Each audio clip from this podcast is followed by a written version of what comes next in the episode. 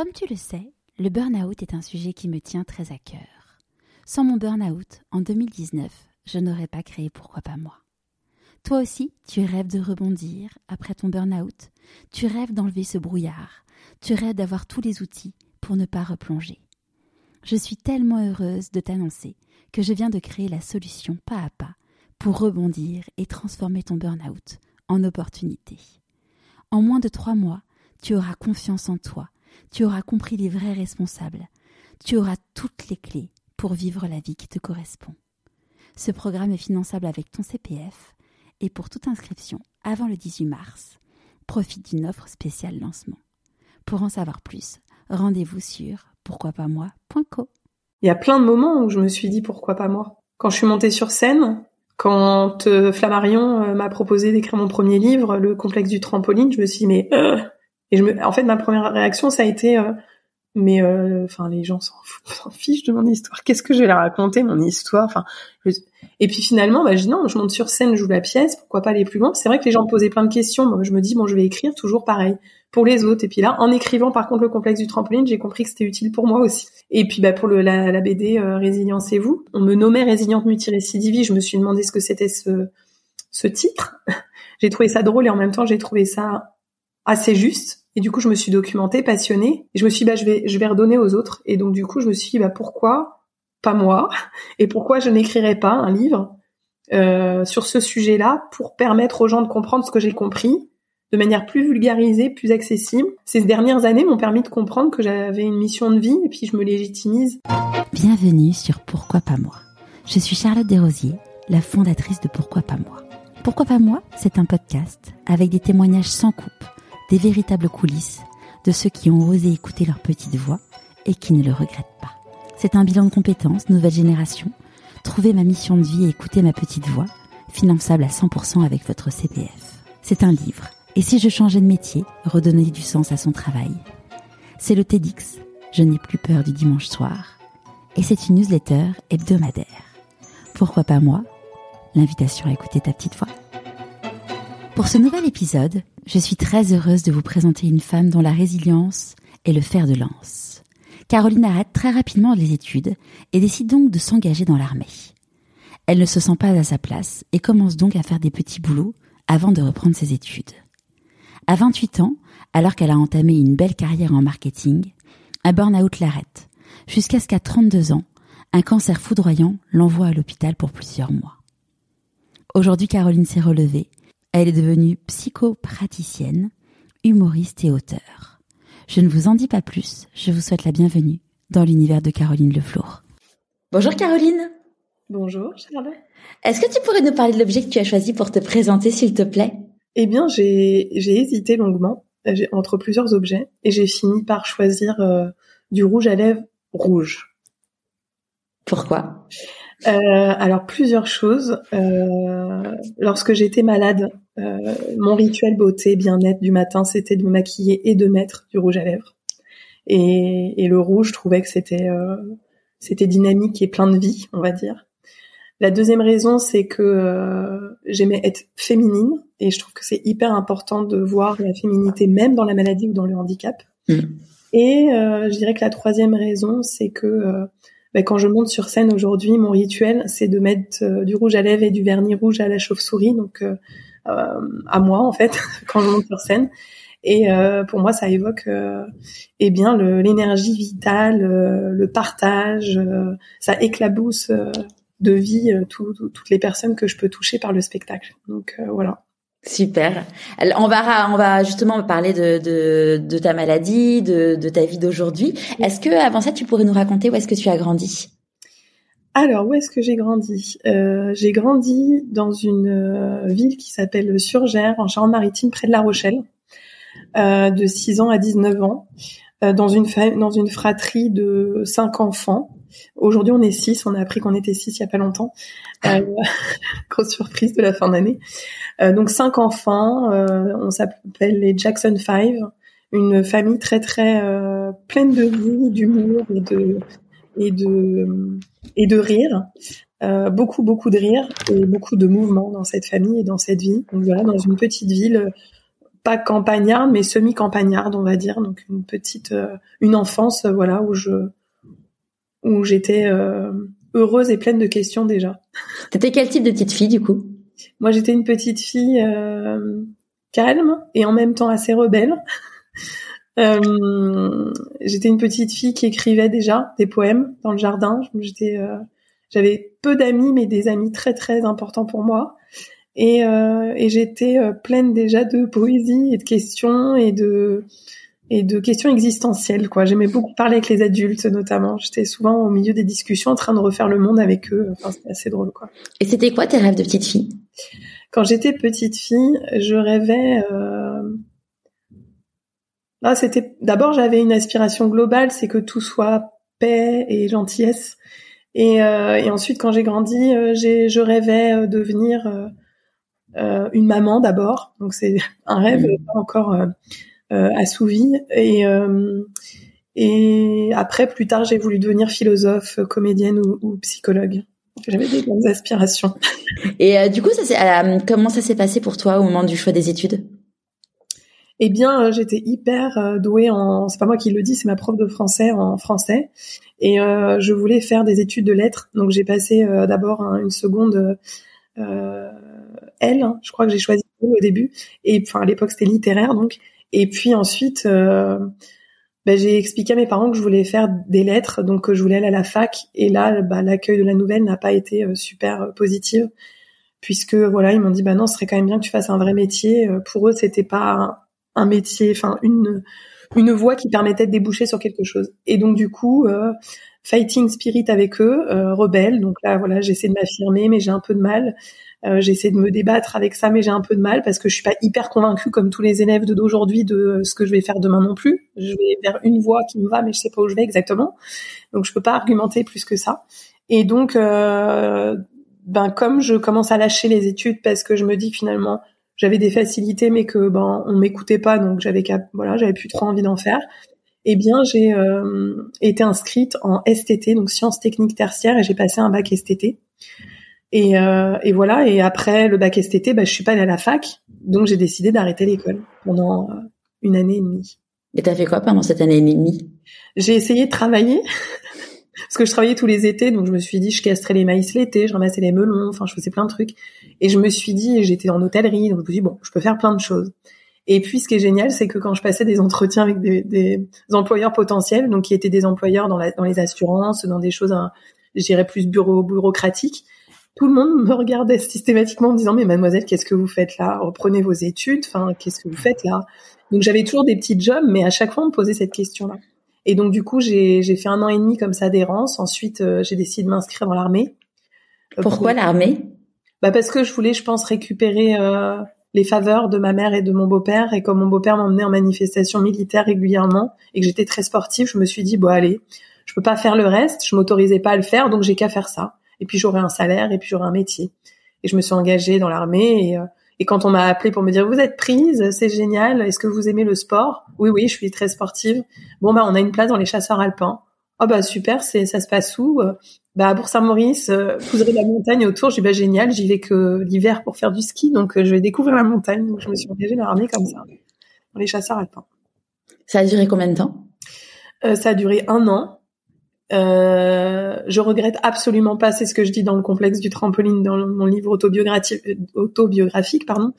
Je regrette pas du tout cette, cette épreuve et cette leçon et ce, cette expérience parce que ça m'a appris énormément, mais ça ne pouvait pas coller parce que je me demandais toujours pourquoi je faisais les choses. Donc forcément, le sergent, euh, j'en parle dans mon spectacle, me disait mais euh, le four euh, te pose pas la question, euh, tu réfléchis pas à pourquoi tu fais, sauf que moi c'était pas possible. Mmh.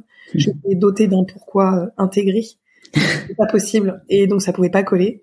Et donc j'ai décidé d'arrêter. Mais cela dit, j'ai appris le dépassement de soi. J'ai appris à écouter mon corps un petit peu. J'ai commencé et j'ai appris surtout à dire non et à partir. Ouais.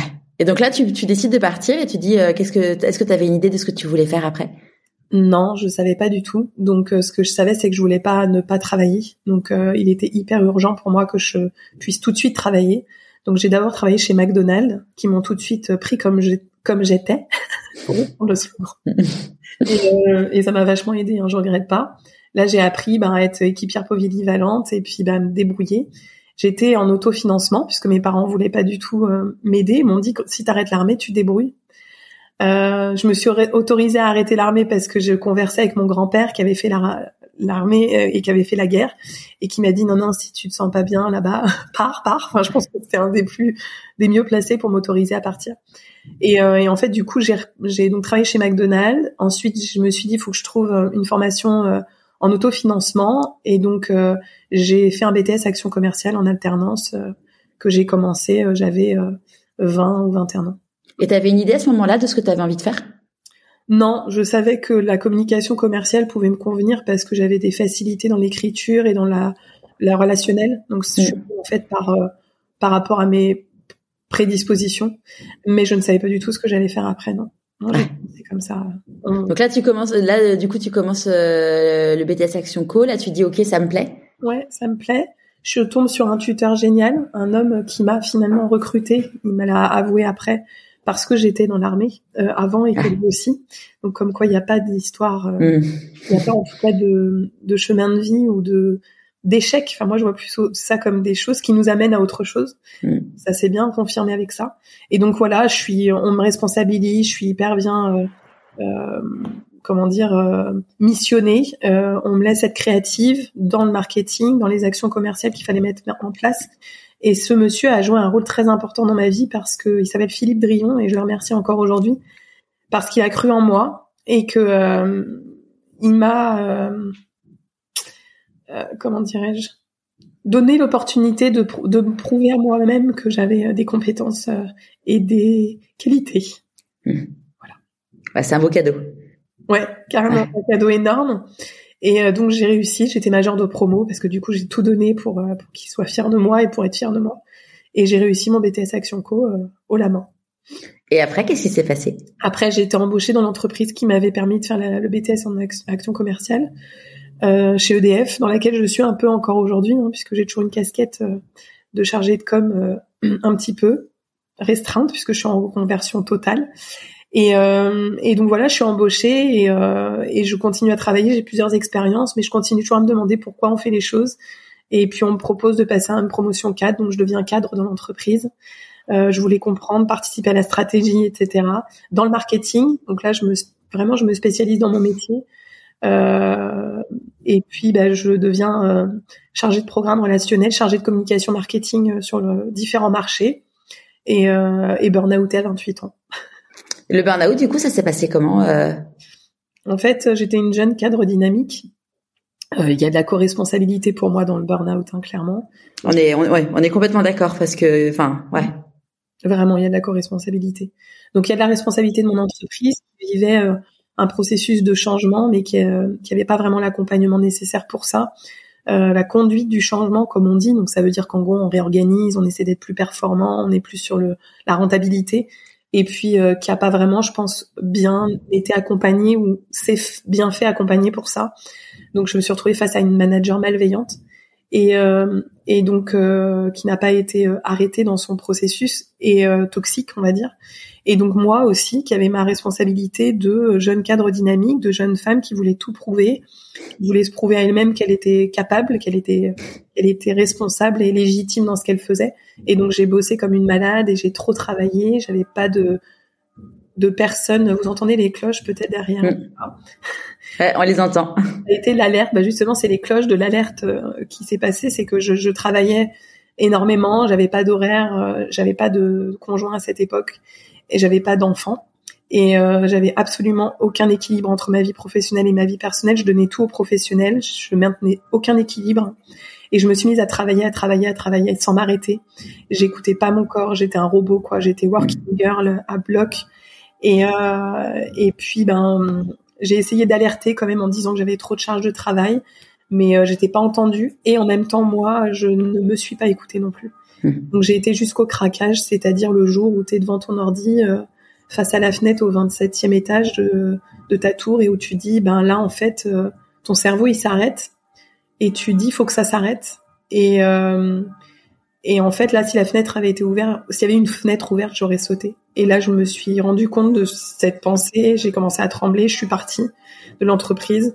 Euh, je pouvais plus me lever le lendemain matin, processus, euh, voilà, la, machine qui se débranche, le corps s'arrête. Mm. Et là, euh, je décide de, bah, de me faire arrêter avec toute, toute l'angoisse que ça génère, la culpabilité que ça provoque. c'est ce que j'allais dire, la culpabilité qui est maximale à ce moment-là. C'était énorme et, mm. et j'étais un bon petit soldat toujours, hein, et j'avais toujours ce besoin d'être reconnu, cette reconnaissance que j'avais pas l'impression d'avoir dans ma famille, enfin en tout cas dans ma mon schéma parental. Et donc, euh, heureusement, heureusement, j'ai rencontré les bonnes personnes. Ma parole a été accueillie par la médecine du travail et euh, j'ai pu, euh, j'ai pu d'abord me reposer, puis ensuite me reconstruire. Comment du coup, tu as utilisé quoi comme comme technique, outil, type de professionnel pour te reconstruire? Alors pour me reconstruire, j'ai d'abord parlé. J'ai déjà déjà savoir identifier que tu es en burn-out, c'est la première mmh. étape pour moi. J'en parle dans le complexe du trampoline c'est identifier que tu es en burn-out. Donc euh, souvent il y a un déni évidemment évident par rapport à cette situation. Et donc je me suis fait accompagner euh, déjà déjà je dis merci à ma sœur qui m'a dit mais Caro tu fais quoi? Et j'ai 23 heures j'étais au travail je me suis mis à lui, mentir en lui disant mais non non euh, je suis pas je suis pas au travail je suis je suis à la maison. Et en fait là je, m'en suis voulu parce que je commençais à mentir à ma sœur. Je me suis dit c'est grave là. Donc déjà ben être bien entouré ça aide parce que ben, ça t'aide à rompre le déni. euh, ensuite, pouvoir en parler, identifier que tu es en, en burn-out, identifier le processus du burn-out pour comprendre que tu n'es pas la seule responsable dans ce processus-là. Ensuite, euh, pouvoir verbaliser, euh, exprimer, se connecter à son corps. Moi, je suis psychosomatothérapeute. Ma spécialité, c'est ça, c'est l'alignement entre la tête, le corps et les émotions. Et il s'agit de ça, en fait. C'est vraiment dans ce processus de pouvoir se dire, bah là, j'ai été déconnectée hein, de mon corps et de et de mes émotions parce que pour suivre beaucoup de personnes qui sont dans cette situation-là aussi, en tant que thérapeute, euh, on a plein d'alertes, mais on les entend pas. Et ensuite, euh, j'ai euh, j'ai bah, suivi une thérapie pendant de longs mois. J'ai beaucoup verbalisé, j'ai beaucoup exprimé mes émotions, beaucoup exprimé mes émotions, ma colère, l'injustice, les sentiments, trahison, tout ce que j'ai pu ressentir. Et ensuite, j'ai pris le temps. J'ai pris le temps de me reposer. T'as été arrêtée combien de temps? J'ai été arrêtée euh, parce que j'ai eu du coup après des pour le burn-out, j'ai déclenché des problèmes de dos très forts, j'ai eu des hernies discales cervicales. Euh, j'ai été arrêtée quasiment un an et demi. D'accord. Et en fait, euh, il y a eu un bouleversement de valeur quand j'ai commencé à reprendre euh, conscience et connexion avec la vie normale et que j'ai commencé à me dire tiens, je vais peut-être me projeter à reprendre une activité, j'en ai besoin. Là, mes, mes valeurs ont été tellement bouleversées que je me suis rendu compte en revenant au travail euh, bah, que c'était pas possible. Et je me suis beaucoup questionnée, je me suis fait accompagner justement en bilan de compétences euh, pour me remettre en cause sur euh, mes valeurs et sur ce que mon travail pouvait m'apporter par rapport à ça et non pas l'inverse. Mm-hmm. Et donc voilà, et j'ai été très accompagnée aussi dans ce processus-là. Et puis comme je suis quelqu'un de très curieux, je me suis aussi beaucoup documentée, je me suis inscrite à des à des des accompagnements en ligne de développement personnel, de questionnement sur soi, voilà, et j'ai avancé comme ça. Mais je me suis fait accompagner, c'est primordial, je trouve. Ouais. Ah oui, c'est façon, on peut pas s'en sortir, euh, on peut pas s'en sortir sans, pardon, s'en sortir tout seul. Et, euh, et donc là, euh, au bout d'un an et demi d'arrêt, tu retournes dans dans, dans, l'entreprise. Bah, au bout d'un an et demi d'arrêt, je me dis que je vais retourner dans l'entreprise, je reviens et puis bah, je me rends compte que bah, je suis pas prête du tout. J'ai repris trop vite. je là, il y a un truc important en tant que psy que j'ai envie de poser là, c'est la, le temps et l'écologie qu'on doit avoir avec soi-même parce que le temps court pour un n'est pas court pour l'autre et inversement proportionnel ou égal. Donc c'est hyper important de, de s'écouter là-dessus. Et, euh, et donc euh, je tombe malade juste après. Juste après, je tombe malade. En fait, euh, mon, mon cancer se, se révèle à ce moment-là. C'est un cancer de quoi? J'ai eu un lymphome B grande cellule primitif du médiastin. C'est un cancer qui est très agressif euh, qui ne touche que les jeunes. Alors euh, j'étais hyper contente, je me suis dit ah ouais super, je, suis jeune. Euh, mais t'avais, t'avais quel âge? J'avais 32 ans. Et, et c'est un cancer donc qui a été assez foudroyant et très foudroyant dans, dans, son agressivité. Hein. Et donc entre le cœur et les poumons. Et, et donc j'ai été tout de suite hospitalisée. Comment tu t'en es rendu compte? J'ai eu des symptômes très clairs. J'en ai voulu un petit peu au médecin parce que j'ai on m'a taxé de nomadisme de nomadisme médical alors que pour moi j'étais pas du tout nomade j'étais je suis quelqu'un qui s'écoutait pas trop hein, au niveau de la santé et donc euh, j'étais désespérée donc mes symptômes étaient euh, des sueurs nocturnes très très fortes à changer les draps deux fois dans la nuit hein, c'était quand même assez euh, assez énorme J'avais aussi des palpitations au niveau du cœur. Euh, je comprenais pas trop ce qui se passait. J'avais des essoufflements aussi beaucoup. J'étais très très vite essoufflée et un amaigrissement anormal. J'ai perdu 10 kilos en un mois et, euh, et je comprenais pas ce qui se passait. Pour le coup, là, j'étais mon corps. Euh, pour le coup, si je l'écoutais pas encore assez, euh, me disait clairement je suis là et j'étais obligée de chercher ce qui se passait. Ouais. Donc j'ai été voir un médecin qui m'a. C'est ce que je dis dans la chauve-souris dans le spectacle.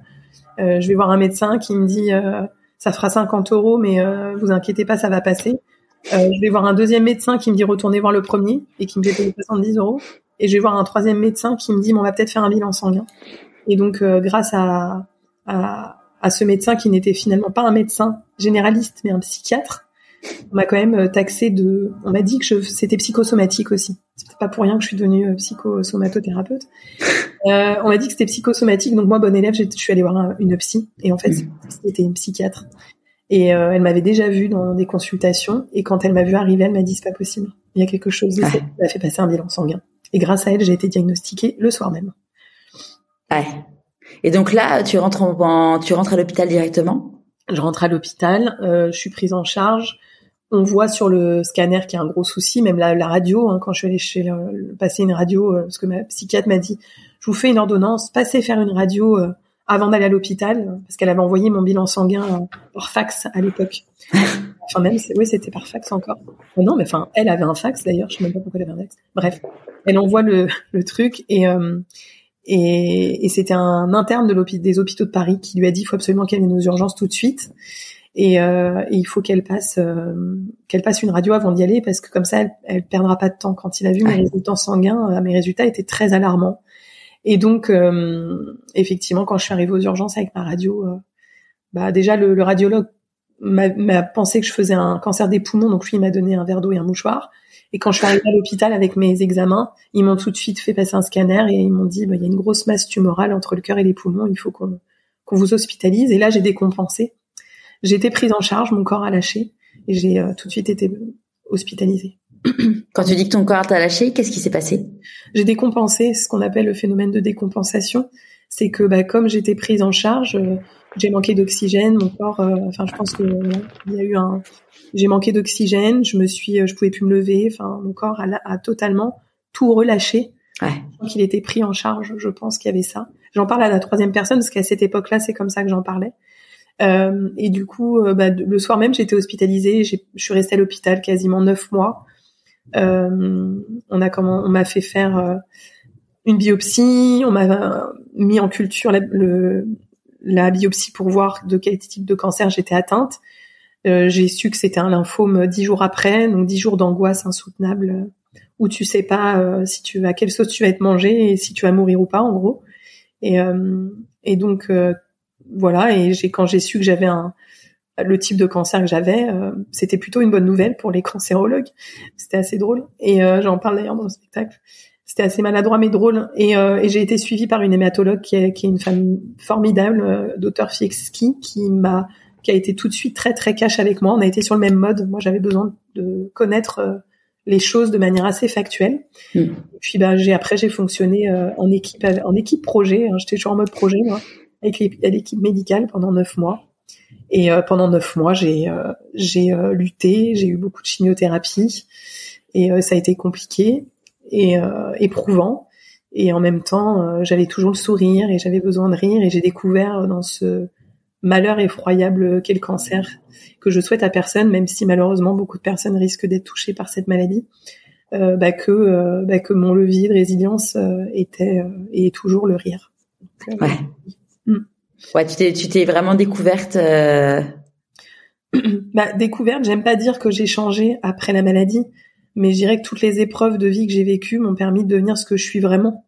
Hmm. Et pendant la maladie, comme pour l'armée, le burn-out, j'ai appris à à identifier les personnes toxiques, à plus écouter mon corps. J'ai vraiment des antennes pour les personnes toxiques et, euh, et à comprendre ce processus, à m'écouter un peu plus, à dire non. Euh, à l'armée, j'ai appris à dire non. J'ai réappris à nouveau à dire non euh, avec le burn-out parce que j'ai, en tout cas, à me dire oui à moi-même avec le burn-out parce que je me suis dit j'arrête de travailler ce qui était du, juste euh, hyper euh, important pour me prendre du recul et me reconstruire. Avec la maladie, euh, j'ai appris énormément. j'ai appris, j'ai beaucoup observé les gens qui m'entouraient. Comme j'étais fatiguée, je pouvais pas toujours être dans l'action, donc je regardais beaucoup ce qui m'entourait. J'étais plus contemplative, donc j'ai appris ça. J'ai appris sur moi puisque j'ai appris euh, bah, que on pouvait être maladroit euh, et que on pouvait euh, à la fois compter sur soi, mais au même temps compter sur les autres. C'est ce que je dis beaucoup en intervention en entreprise, c'est que quoi dire à quelqu'un qui est malade? Bah déjà lui dire qu'on sait pas quoi lui dire et et s'autoriser à être maladroit et, et à ce que les malades autorisent l'autre aussi à l'être, même que ce soit la maladie ou n'importe quelle épreuve. En fait, tout le monde peut être maladroit, mais l'important c'est d'en parler.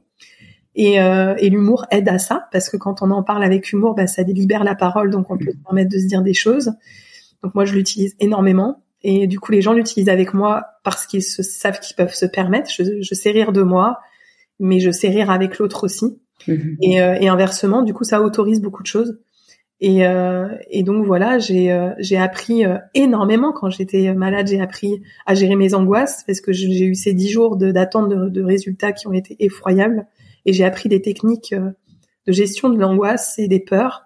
J'ai appris à me connecter à l'instant présent parce que j'observais les enfants malades qui étaient juste ultra inspirants et que et qui m'ont donné envie bah, de juste apprécier le moment présent comme eux le font très très très bien crois qu'il n'y a pas de personne plus résiliente que les enfants sur Terre. Et, euh, et ils nous inspirent, enfin moi, ils m'inspiraient énormément. Et, euh, et donc voilà, j'ai appris euh, à compter sur les autres, j'ai appris à, demander de l'aide. Je savais pas faire ça, j'ai appris ça. J'ai appris énormément de choses, mais il y en a tellement, il y a tellement de choses que j'ai apprises. Euh, j'ai appris aussi à, à me respecter et, euh, et que le temps était sacré et hyper parce qu'un temps hôpital et un temps euh, vie normale euh, de personnes pas malades, c'est pas du tout le même rapport au temps. Et, euh, et je sais que j'ai eu des, on m'a posé des lapins quand j'étais à l'hôpital, sauf que moi j'ai un planning qui était un planning de ministre où je voulais donner son temps à chacun, tu vois, j'étais en mode, puis j'avais aussi beaucoup de fatigue, donc fallait que je me préserve. Et donc j'ai appris aussi à me séparer de personnes qui ne prenaient pas ça et qui, et qui ne savaient pas communiquer là-dessus et qui qui m'ont beaucoup blessée. Donc j'ai appris à me respecter aussi plus et, euh, et voilà, puis ben, j'ai commencé à écrire. Donc je me suis révélée, en tout cas dans l'écriture, euh, de ma, enfin dans cette écriture et dans ce ton-là d'écriture, parce que j'ai commencé à écrire très petite. Je m'en suis rendu compte après. Mais voilà, j'ai découvert l'écriture et je me suis révélée, en tout cas dans ce que je suis aujourd'hui. Un des pavés que je suis, même plusieurs pavés que je suis, auteur et, humoriste à ce moment-là. Mm. Et là, euh, à partir de quand tu commences à écrire? Alors, juste avec ce nouveau, enfin, avec cette façon-là, avec cet humour et. Bah, en fait, euh, ouais, j'écrivais petit des poèmes que j'ai retrouvés récemment, qui me font beaucoup rire et qui étaient mignons déjà. Mais euh, alors écrire comme j'écris aujourd'hui, ça a été euh, quand j'étais en chimiothérapie. En fait, euh, à situation extraordinaire, euh, phrase extraordinaire, réaction extraordinaire pour moi, mmh. parce que c'est vrai, je sais pas à qui n'est pas arrivé d'exploser de rire ou d'avoir envie de rire à un enterrement ou de se retrouver dans une situation où il faut pas rire et avoir juste une, un fou rire nerveux qui arrive parce qu'on sait qu'on n'a pas le droit, peut-être qu'il y a ça, et parce que quelque part il y a une décharge, il y a quelque chose, le rire il amène quelque chose. Et, euh, et donc euh, bah, j'ai commencé à écrire parce que je voulais pas oublier, parce que je voyais des choses tellement énormes. On me disait tout ce que je dis dans le spectacle, tout ce que j'écris dans mon livre, c'est vrai. Et euh, on me disait des choses tellement énormes. Moi, j'explosais de rire à chaque fois. Euh, pour exemple, euh, pour ceux qui euh, qui qui liraient pas le livre, c'est enfin en, en, l'occurrence c'est dans le complexe du trampoline que j'en parle. C'est par exemple une copine qui vient boire et qui me dit oh, mais quand on arrive ici, ça fait flipper, on dirait une secte avec tous ces crânes rasés au mètre carré. Et elle commence à me parler du fait qu'elle a perdu 3 kilos, qu'elle en peut plus, euh, qu'elle a pris 3 kilos, pardon, qu'elle en peut plus, qu'il faut qu'elle aille au, coiffeur parce que ses cheveux c'est la cata, alors que moi j'ai plus un poil sur le caillou et je suis ma vie avec des cernes de 15 mètres de long. Euh, une autre pote qui me, quand elle apprend que je lui annonce que je suis malade, je dis j'ai un cancer, elle me répond euh, oh non pas toi t'étais trop sympa. Et je de rien en disant mais tu te rends compte que je suis déjà au cimetière, que, euh, enfin, que ça veut dire que les gens il y a des gens qui ont le droit d'être malades et d'autres pas. Bref, donc tout ça pour dire que j'ai écrit beaucoup et que j'écrivais pour moi d'abord parce que j'avais pas envie d'oublier, ça me faisait marrer pour le raconter à ma famille. Parce que je voulais que ça soit quelque chose comme un témoignage un peu posthume, humoristique, parce que Parce qu'avant d'écrire en chimio, j'écrivais pour les mariages, pour les enterrements, on me demandait toujours d'écrire ou je proposais d'écrire. Et donc j'avais un peu cette plume-là, quelque part, euh, reconnue dans ma famille. Et, euh, et c'est vrai que euh, bah, la maladie a fait que j'ai eu envie d'encore plus écrire et que je chaussais les lunettes de l'humour et qu'il y avait aussi une écriture un peu plus sarcastique et décapante parce que bah franchement c'était des choses qui étaient aussi décapantes par le fait que tu parles à une malade et qu'on parle cancer et que c'est un sujet qui est encore un peu trop tabou pour moi. Pardon. Et donc euh, je me suis révélée là-dessus et puis finalement euh, bah, j'ai continué à écrire et depuis j'écris, j'écris, j'écris. Là aujourd'hui j'écris sur la maternité, sur l'infertilité. Je vais sortir des choses bientôt là-dessus parce que j'ai besoin d'écrire et j'ai découvert que c'était mon levier de résilience parce que l'écriture ça permet de d'exorciser, de c'est un exutoire, ça permet de mmh. déposer. Tout ce qui est exprimé ne s'imprime s'imprime un peu moins, donc ça aide beaucoup à élaborer la pensée, à verbaliser les choses. C'est hyper puissant comme euh, outil. Après, chacun ses outils de résilience, mais moi, ça a été mon outil. Il y a plein d'autres formes de résilience, la sculpture, la peinture, le chant, euh, juste se faire plaisir, se mettre la petite crème du matin, c'est aussi un levier de résilience. Enfin, tout est levier de résilience. Et en fait, euh, du coup, voilà. Et j'ai écrit, j'ai écrit, et euh, et ma sœur, euh, un jour, bah, j'ai rencontré plusieurs personnes sur mon chemin. Ma sœur qui a entendu ce que j'avais écrit et qui était pétée de rire et qui m'a dit mais Caro, c'est juste hyper drôle ce que tu as écrit. Quand j'ai été déclarée en rémission, je lui ai fait lire à ce moment-là en lui disant bah tiens. quand j'étais malade, je lui avais pas fait lire, mais je l'avais mis dans un tiroir et je lui avais dit, tu vois, c'est là. Si jamais il y a besoin, ça sera là et parce qu'il y a vraiment eu des moments où c'était très compliqué. Et puis après, quand j'ai été déclarée en rémission, euh, je dis qu'est-ce que je fais de ça? Mmh. Ma sœur m'a dit mais c'est hyper drôle. Et puis euh, dans ma reconstruction d'après maladie, il y a eu euh, la tempête physique et après il y a eu la tempête psychologique après maladie. Enfin après maladie. Quand est-ce que ça s'arrête l'après? Mmh. Aujourd'hui l'infertilité est ma copine, donc je suis pas sûre que ça s'arrête un jour tout ça. Mais en tout cas, une chose est sûre, c'est que j'ai été déclarée en rémission. Et en rémission. Au bout de combien de temps? Euh, donc j'ai arrêté ma dernière chimio euh, à la à neuf mois de chimio symboliquement et euh, j'ai été déclarée en rémission un an et demi après donc beaucoup plus tard j'ai dû attendre parce que j'avais le projet de devenir maman quand je suis tombée malade et puis bah, j'ai dû attendre tout ce temps-là pour réessayer et et puis ben on a essayé de faire des PMA avec mon conjoint de l'époque j'ai fait beaucoup beaucoup de processus FIV j'ai eu un don d'ovocytes par euh, vraiment grâce à ma belle-sœur qui a donné à la communauté. Et du coup, j'ai reçu un, don de la communauté. Euh, et, ça n'a jamais fonctionné. Et donc là, je suis tombée euh, vraiment très bas psychologiquement. Ça a été très compliqué puisque c'était mon objectif d'après maladie. C'est un rapport avec le fait que tu aies eu des chimios ou pas du tout? Un médecin répondrait il n'y a pas de lien de causalité directe entre le traitement et, et ça. Mais fort est à penser que c'est multifactoriel comme le cancer. Hein. Donc euh, oui, euh, c'est pas pour rien qu'avant ma première chimio, on m'a proposé de faire une ponction d'ovocytes ouais. que j'ai faite, qui malheureusement m'a pas permis euh, d'être maman aujourd'hui, mais qui m'a permis d'être tranquille pendant la maladie psychologiquement avec ce là en me disant, moi j'ai mes petits findus au congélo, je reviendrai les chercher après. j'ai une de mes amies, elle appelait ça ses petits picards. ouais, chacun. Et et euh, voilà. Et, euh, et du coup, euh, bah, l'idée c'était ouais d'être tranquille par rapport à ça. Donc je l'ai fait. Et puis après, ben ça a été ça a été un parcours compliqué. Et le fait qu'on m'annonce que bah là, ça y est, le processus était terminé ça a été un vide sans fond pour moi. Je suis tombée, je pense, en dépression à ce moment. Le processus quoi de de pour pour Mm. pour avoir un enfant? Ouais, processus 1, tu as des FIV euh, plus ou moins euh, élaborées, on va dire, pour pas partir dans les termes techniques. Et euh, la deuxième option, c'est on te propose de donner des ovocytes pour, pour continuer ces FIV aussi, mm. et pour, pour que peut-être tes ovocytes sont pas de bonne qualité, donc on te propose de t'en donner. en tout cas, donc tu es sur une, une liste d'attente, mais tout ça, je l'expliquerai dans un livre à, venir. Mm. Et, et du coup, finalement, ça marche pas, ça ne fonctionne pas.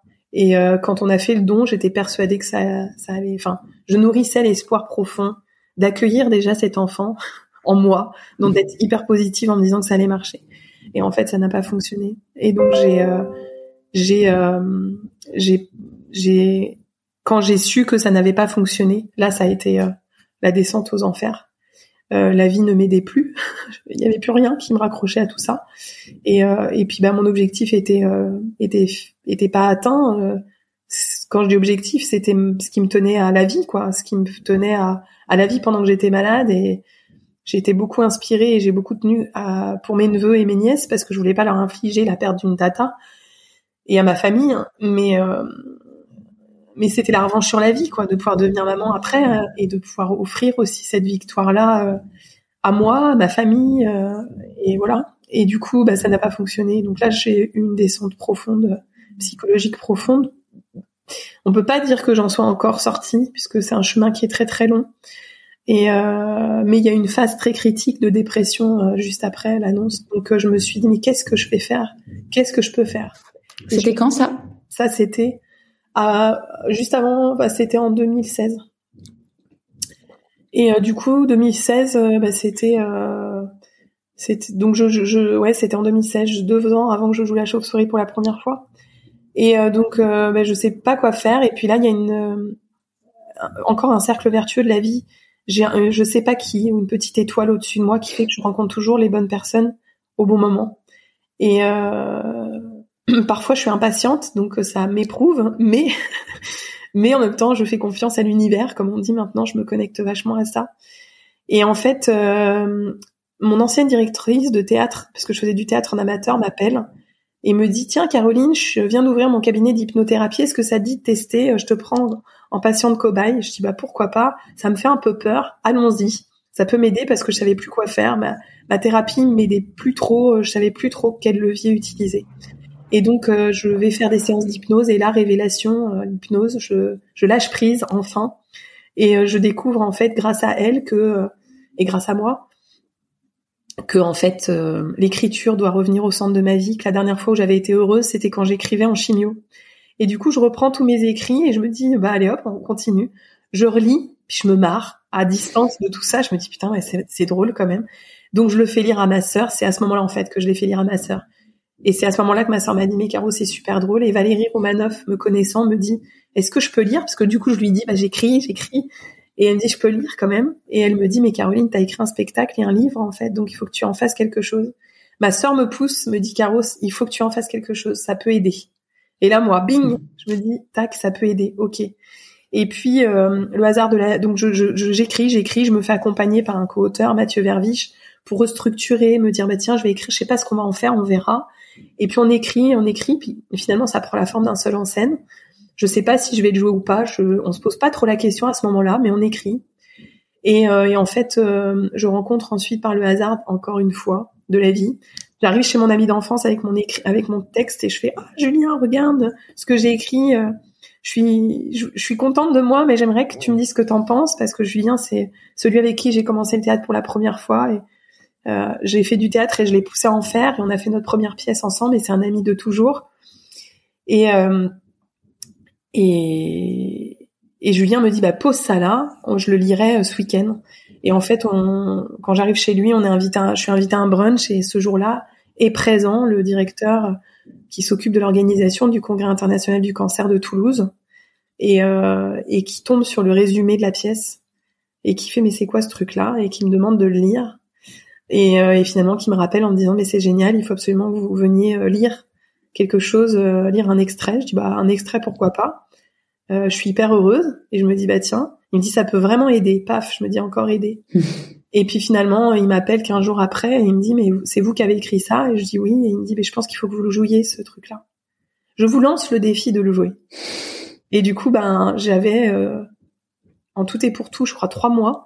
Et donc je bosse comme une malade et puis bah là du coup ça m'occupe et je pense que ça me fait du bien. Parce que euh, à ce moment-là, au niveau professionnel, t'es en arrêt, t'es toujours en arrêt maladie. je suis en arrêt tout le temps et euh, je suis en arrêt et euh, et euh, ouais, je suis en arrêt, ouais, ouais, je suis en arrêt encore parce que je me remets des traitements et euh, et c'est ce qui m'a laissé ce temps-là aussi euh, pour pouvoir écrire en fait euh, beaucoup et ce qui a contribué à ma reconstruction clairement. Et donc euh, je vais jouer cette cette pièce, donc je reprends le travail au moment où je vais jouer en fait parce que je me rappelle que j'en parlais avec des collègues donc juste avant de jouer, je reprends le travail et, euh, et je vais jouer. Et, euh, et là, bam, ça a été la révélation parce que euh, je monte sur scène avec une peur incroyable, mais j'avais plus peur d'affronter mes peurs. Maintenant, je dirais même quelque chose que je trouve très beau. Kada Abdeli euh, m'a dit quand je l'ai interviewé pour euh, la BD Résilience et vous que j'ai sorti là, c'est que lui, quand il a peur, il y va parce qu'il sait que derrière il y a quelque chose qui l'attend. Et du coup, je me rends compte a posteriori maintenant quand j'en parle que en fait j'avais peur, mais j'y allais parce que je me disais finalement euh, je suis capable, hein, mais je savais pas que ça allait m'apporter un cadeau. En fait, j'avais pas cette conscience là.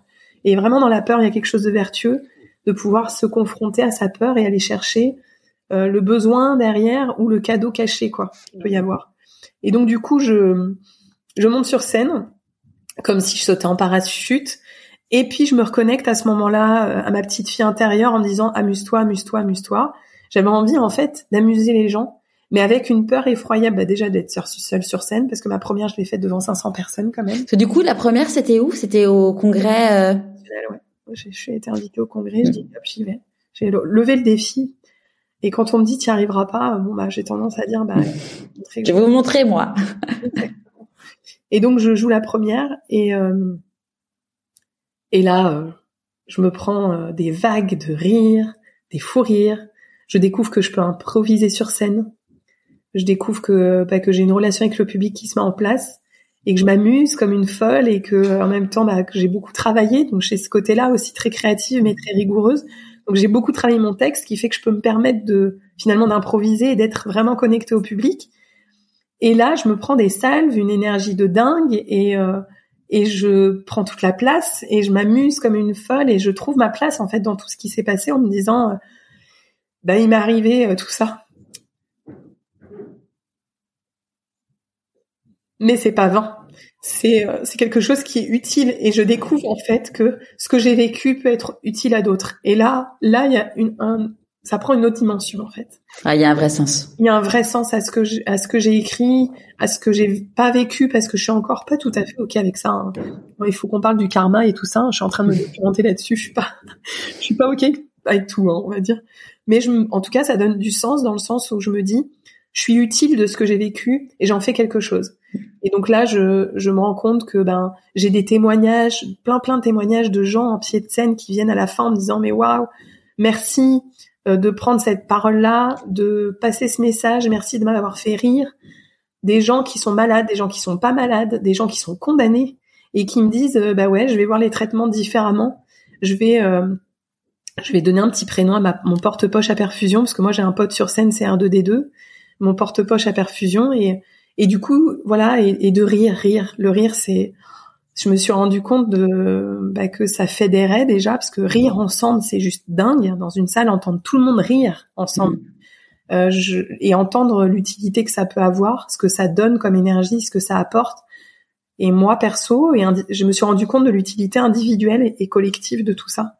Et du coup, ben, j'ai appris que le rire et euh, cette pièce euh, permettait de fédérer, de libérer la parole, parce que du coup les gens à la fin venaient me voir et avaient envie de me raconter leur histoire, euh, permettait de, de, de, se ressourcer, parce qu'on oublie, parce qu'il y a une forme de respiration d'oxygène avec le rire, et, euh, et permettait de dédramatiser, d'aborder des sujets, parce que je suis très cash sur scène, je mets les pieds dans le plat, et j'ai des oh, oh là là, elle a, elle a dit ça, mais euh, en même temps des rires juste après parce que bah ouais, ok, on est ok, on est ok pour en parler parce qu'il faut en parler parce que si on parce que si on fait, oh, bah, il faut peut-être en parler parfois. Ça ça rime avec ça. Et donc euh, et donc voilà, j'ai découvert que c'était un, un, outil de sensibilisation, d'accompagnement. Et, euh, et à partir de là, j'ai commencé à jouer. Et puis ensuite, euh, j'ai été appelée. Enfin, le, le, spectacle fonctionne que de bouche à oreille aujourd'hui, même s'il cherche son producteur, on va pas se le cacher, parce qu'il a vraiment une vocation. Il est vraiment. J'aimerais que cette pièce, que la chauve-souris prenne son envol, parce qu'elle a vraiment, vraiment une utilité et euh, une place dans le monde du spectacle. Donc, je me suis mis en leitmotiv de soutenir, de sensibiliser, de briser les tabous et aussi de démocratiser la prise de parole sur ce sujet-là, parce que voilà, au théâtre, on parle de plein de choses graves, mais alors le cancer, a quelque chose de euh, contagieux là-dedans. Et, euh, et je pense que c'est vraiment important de le faire. Donc j'ai, on me donne un peu cette mission-là, puisque les gens à chaque fois, à la fin du spectacle, me disent quand ils ont été malades ou qu'ils sont malades, merci de nous représenter, merci. Et puis il faut y aller un peu plus, quoi. Faut pas que ce soit que la minute bonne conscience. Euh, ou le mois rose, bonne conscience de l'année. ça, ça me, oui. on en parle toute l'année. Et ce qui est hyper positif, c'est que je suis appelée à jouer de plus en plus toute l'année, parce que les gens commencent à reconnaître la pièce comme une pièce comme une pièce comme une autre, en fait. Et ça, c'est hyper hyper important et hyper positif pour bah, pour pouvoir inciter au dépistage aussi. Hein. Ça, ça, ça contribue à ça. Donc voilà, je joue la pièce euh, depuis 2018 un peu partout en France pour des villes, des associations, des entreprises, pour parler de la maladie, du handicap invisible qu'elle peut représenter, et, euh, et, de plus en plus pour des théâtres. Et, euh, et puis voilà, donc euh, pour tout, pour des centres hospitaliers, aussi auprès de soignants, là je suis sollicitée, je suis hyper contente de ça aussi, pour représenter la parole patient. Et, euh, et donc voilà, c'est c'est quelque chose de, bah, qui m'apporte beaucoup et qui apporte, donc je suis très contente de ça. Voilà. Et à partir de quand tu te dis que tu as envie de reprendre tes études pour être euh, psychopraticienne Eh bien, j'avais en fait passé euh, sur mon temps libre, évidemment, parce que tu sais, euh, j'étais pas chargée déjà, je me rajoutais de la charge à l'époque. Euh, quand j'ai repris mes études en, en promo cadre, j'avais commencé à, à, repasser en candidat libre une licence en psycho. Et donc j'avais un peu ça en poche, on va dire l'équivalent L3, licence 3. Et euh, ça me plaisait pas trop. J'avais arrêté parce que je trouvais qu'il y avait pas assez de pragmatisme dans les. Enfin, selon moi, c'était trop universitaire. Donc c'était intéressant, mais bon voilà. Et en fait, j'ai repris mes études en 2000. J'ai repris mes études en moment où j'ai repris le travail en fait. Euh, donc en 2016.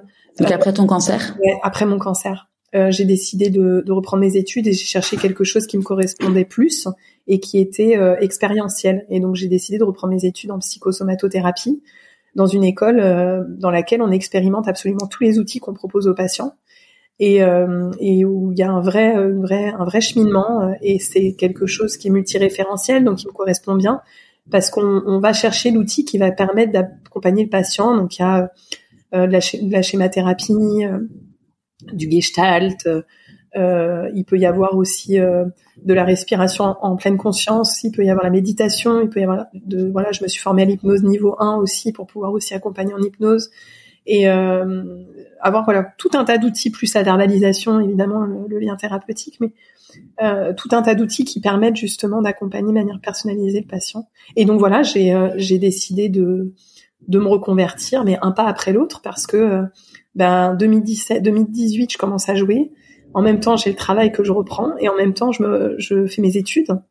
Et, euh, et donc, je me lance vraiment euh, en 2019. Je joue mon cabinet vraiment en 2019, au moment où je réponds à la question de bah, je vais me reconvertir et je vais expliquer à l'entreprise que je j'ai besoin d'être accompagnée. Et donc, aujourd'hui, je suis très accompagnée. Donc, euh, j'ai vraiment un planning aménagé euh, qui me permet de gérer mon parcours externe et de d'aller dans la reconversion pour développer mes activités de psychosomato thérapeute, de conférencière, euh, d'auteur, d'auteur euh, et humoriste, ouais. Et, voilà, et humoriste.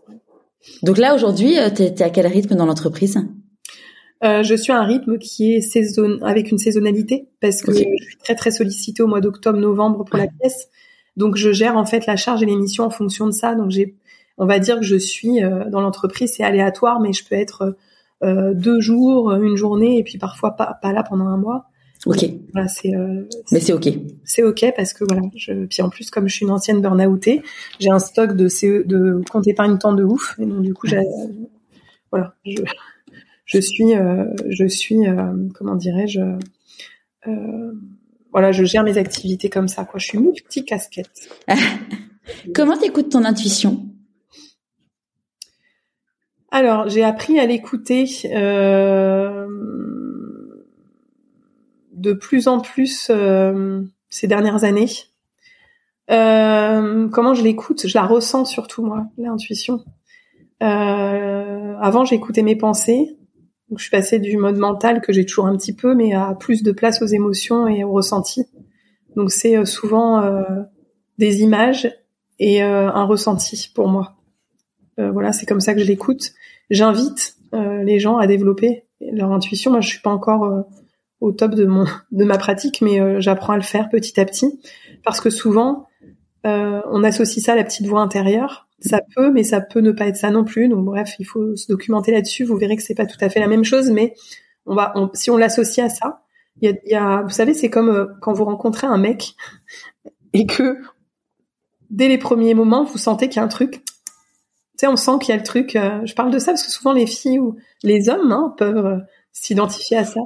On rencontre hein, et puis on, on s'emballe un peu, puis on fait ce petit truc là, ça me ah ça coince un peu. Alors c'est en lien avec les valeurs souvent, mais euh, du coup, ben, on laisse passer. Mais sauf qu'en fait, c'est souvent la raison pour laquelle on va se séparer à un moment donné. Et souvent, associé à ça, il y a le petit truc de ah non, c'est pas ok pour moi. Ou quand on rentre dans une pièce et qu'on sent qu'on n'est pas, c'est pas ok, qu'il y a une ambiance, il y a une énergie aussi, une question d'énergie. Moi, je découvre ça là en ce moment, et euh, et j'invite tout à chacun, en tout cas, à écouter ce qu'il ressent.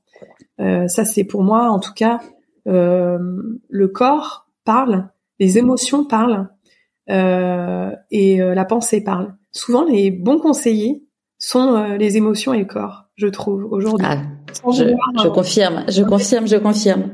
il faut pouvoir aussi élaborer sa pensée et euh, avoir un schéma de pensée qui est, euh, qui est équilibré. Mais en tout cas, je dirais qu'aujourd'hui, euh, moi, j'apprends personnellement, en tout cas, à, à vraiment plus écouter mes émotions et euh, mon ressenti corporel. Et souvent, ils sont très très bons conseillers. Quand on dit oui, vous savez, quand on dit oui et qu'en fait on a envie de dire non, souvent on dit, la, la bouche dit oui, la tête dit oui, et le corps et les émotions, elles disent un non, mais elles n'ont pas réussi à le faire passer le message que, pour qu'on puisse, ou on n'a pas réussi à les entendre plutôt. C'est plutôt ça. Je suis complètement d'accord avec toi. Clairement, parfois tu te dis, allez, la raison te dit que ça serait cool, mais qu'en fait ton corps il te crie, mais non. Et, et c'est dur à accepter, mais à un moment, euh, tu te rends compte que finalement, avec l'expérience, que bah, le fait de, ouais, d'être dans sa bonne voie, bah, ça change tout en fait. Tu perds pas d'énergie avec des personnes et C'est ça, exactement. Et, euh, et parfois, la tête et, la, et les émotions sont pas effectivement d'accord l'une avec l'autre. Pour exemple, moi récemment, c'est les parcours PMA qu'on a souhaité reprendre un peu. J'en ai pas trop parlé, mais j'en parlerai quand je me sentirai prête à en parler en détail. Mais euh, on a repris un parcours PMA avec mon, mon mari euh, actuel, qui est un homme merveilleux avec lequel je rêverais d'être maman. Euh, et en fait, euh, c'est mon corps qui m'a dit stop. C'est parce que j'ai réussi, euh, quand je parlais avec la gynécologue en entretien, euh, quand elle m'a dit alors donc on repart euh, et on, a, on venait de refaire un parcours en insémination et j'ai absolument pas parlé. Mon corps est parti en arrière sur la chaise.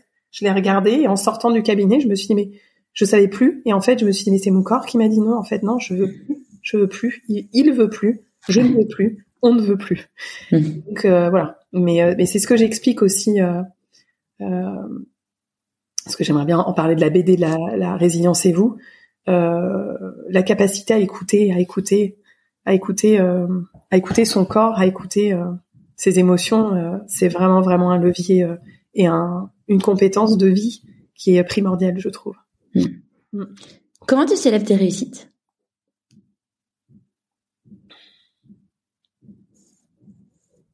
Alors, comment je célèbre mes réussites? En général, c'est d'abord mon mari qui les célèbre, qui me dit ah mais regarde comme tu peux être fier de toi. Euh, donc souvent, ça me pousse quelques heures après à me dire mais Caro, sois fier de toi. Regarde, je regarde derrière et je me dis ouais, il y a quand même un beau chemin de vie et euh, je les célèbre quand je reçois un témoignage de quelqu'un qui me dit ça m'a aidé. Comme là, euh, avant-hier, j'ai reçu le témoignage d'une lectrice euh, qui donc a découvert la BD Résilience et vous et qui m'a dit merci, je suis dans tel parcours de vie, je passe une épreuve effroyable et en fait bah, ça m'aide beaucoup, merci. Donc là, je, moi, quand on me dit merci, je me dis merci aussi. On va dire c'est la gratitude des autres et pour soi ensuite. C'est comme ça que je célèbre. Et puis de temps en temps aussi, euh, petite bouteille de champ euh, en mode euh, pompe it up euh, avec les amis, évidemment. Ouais. À quel moment dans ta vie tu t'es dit pourquoi pas moi?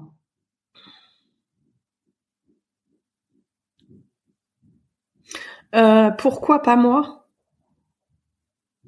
Le moment, il y a plein de moments où je me suis dit pourquoi pas moi? Il y en a plein. Euh, Bah quand euh, quand je suis montée sur scène, quand euh, Flammarion euh, m'a proposé d'écrire mon premier livre, Le complexe du trampoline, je me suis dit mais euh et je me en fait ma première réaction ça a été mais enfin les gens s'en fichent de mon histoire. Qu'est-ce que je vais leur raconter mon histoire? Enfin et puis finalement bah je dis non, je monte sur scène, je joue la pièce, pourquoi pas aller plus loin? C'est vrai que les gens me posaient plein de questions, moi je me dis bon je vais écrire toujours pareil pour les autres et puis là en écrivant par contre le complexe du trampoline, j'ai compris que c'était utile pour moi aussi. C'était l'inverse sur ce coup-là. Et puis bah pour la, BD euh, Résilience et vous, Euh, j'ai d'abord, euh, à la fin de l'écriture du complexe du trampoline, je me suis dit, tiens, le sujet de la résilience, euh, on, on, on, me, on me, nommait résiliente multirécidivie. Je me suis demandé ce que c'était ce, ce titre. J'ai trouvé ça drôle et en même temps, j'ai trouvé ça assez juste. Et du coup, je me suis documentée, passionnée. Et puis, bah, j'ai, j'ai, et quand je, et puis j'ai adoré le, le, sujet. Je me suis dit, ah, j'ai compris plein de choses. Ça m'a mis en confiance avec moi-même.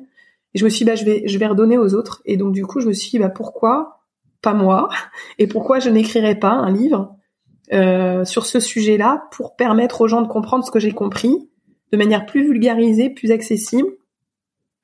Euh, ouais, je, je, je commençais, à, enfin, ces dernières années m'ont permis de comprendre que j'avais une mission de vie et puis je me légitimise à force de projets, à force de bébés, parce que je les vis vraiment comme des bébés. Je me légitimise dans mon rôle de résiliente multirécidiviste qui transmet son son expérience, qui transmet ses leçons de vie et puis qui transmet en tant que maintenant euh, psychopraticienne euh, parce qu'elle la trouve utile pour les autres. Et donc, euh, autant dans le complexe du trampoline, je parle de mon histoire personnelle et mes leçons de vie, autant dans la BD Résilience et vous, j'ai interviewé des personnes, je vais au-delà de mon histoire. C'est aussi un levier de résilience, hein, aller au-delà de son histoire et, et redonner ce qu'on a pu recevoir. comme tu, enfin, je sais pas si, tu le disais, mais c'est ce que j'ai peut-être entendu dans ce que tu as posé là s'inspirer. Moi, je me suis beaucoup inspirée des autres, de mes neveux, euh, de Nelson Mandela, euh, de résilience, sans savoir qui que c'était ça dont il s'agissait à l'époque, euh, de petites choses de la vie euh, qui ont fait que ça m'a aidé. Et donc, du coup, j'ai voulu redonner ça en, bah, en livrant des témoignages de personnes résilientes, parce qu'il y a des gens qui s'identifient et du coup, ça leur donne des exemples de résilience, ça leur donne, ça leur donne l'autorisation de se dire pourquoi pas moi? Le fait de s'autoriser à se dire je suis je suis résilient et pourquoi je regarderais pas les talents que j'ai, les compétences et les qualités et les capacités et pourquoi je les développerais pas et pourquoi euh, je me m'offrirais pas ça et pourquoi je l'offrirais pas. Enfin, il y a des gens aussi. Euh, j'en parle parce que c'est vraiment là euh, d'actualité aujourd'hui. Une personne qui m'a écrit ce matin en me disant ah ben je le prends pas pour moi mais je vais l'offrir. je parle de la BD résilience et vous à quelqu'un qui en a besoin. Je pense qu'on est tous d'inspiration les uns pour les autres. On peut tous s'aider les uns et les autres et que et quand ça c'est c'est puissant de pouvoir s'autoriser à, comme tu disais tout à l'heure, à se dire merci, à regarder la petite lumière qu'on a en soi et surtout à la partager. Enfin moi c'est un peu ça ma mission que je vois aujourd'hui dans ce que je fais, sans vouloir me donner de de m'attribuer de qualité quelconque, mais en tout cas je sais parce que le public me le dit et parce que les lecteurs me le disent que ça leur apporte. Donc tant que ça apporte, je continue et euh, et on doit s'autoriser, je pense tous parce qu'on a tous une petite lumière intérieure, une petite graine euh, en soi. Et, on, et ce qui est génial, c'est que en ça, bah, c'est comme c'est connecté à l'amour, bah, c'est pas quelque chose qu'on divise et qu'on partage, c'est quelque chose qui se multiplie. Et du coup, moi, je me, à défaut de pouvoir euh, avoir un enfant aujourd'hui, je transmets euh, à ma manière, donc je me donne à moi et je donne aux autres en même temps. C'est un peu ça mon, leitmotiv. Donc le pourquoi pas moi, je le trouve assez puissant et à partager le plus possible. C'est quoi pour toi la réussite? Je fais la différence entre réussir euh, dans la vie et réussir sa vie déjà? J'ai compris ça quand euh, quand avant bah, quand j'ai fait mon burn-out. Euh, la réussite, c'est se sentir complet et en phase avec ses valeurs dans ce qu'on est et dans ce qu'on fait, et, et réaliser ce qu'on se souhaite en fait. C'est surtout ça pour moi la réussite. C'est euh, et mon mari est très inspirant pour ça.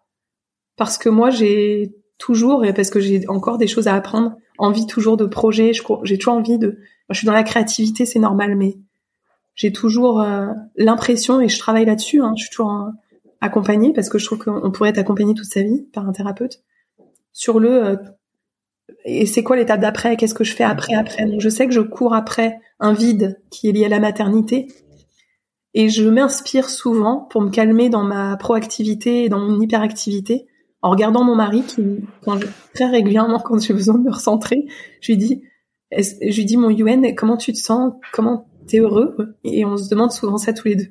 Et il me dit ben oui, moi je suis heureux. Euh, voilà, on est ensemble, on est en bonne santé, on est bien. Euh, j'ai un métier qui me plaît. Euh, voilà, c'est le bonheur simple, quoi. Et du coup, ça me recentre vachement et ça me repose parce que moi, j'ai tendance, et là je suis pas inspirante là-dessus, bah à toujours euh, voilà être dans l'hyperactivité. Et donc euh, donc pour moi la réussite voilà c'est ce que chacun peut souhaiter et, et c'est et c'est simple finalement a priori et accessible.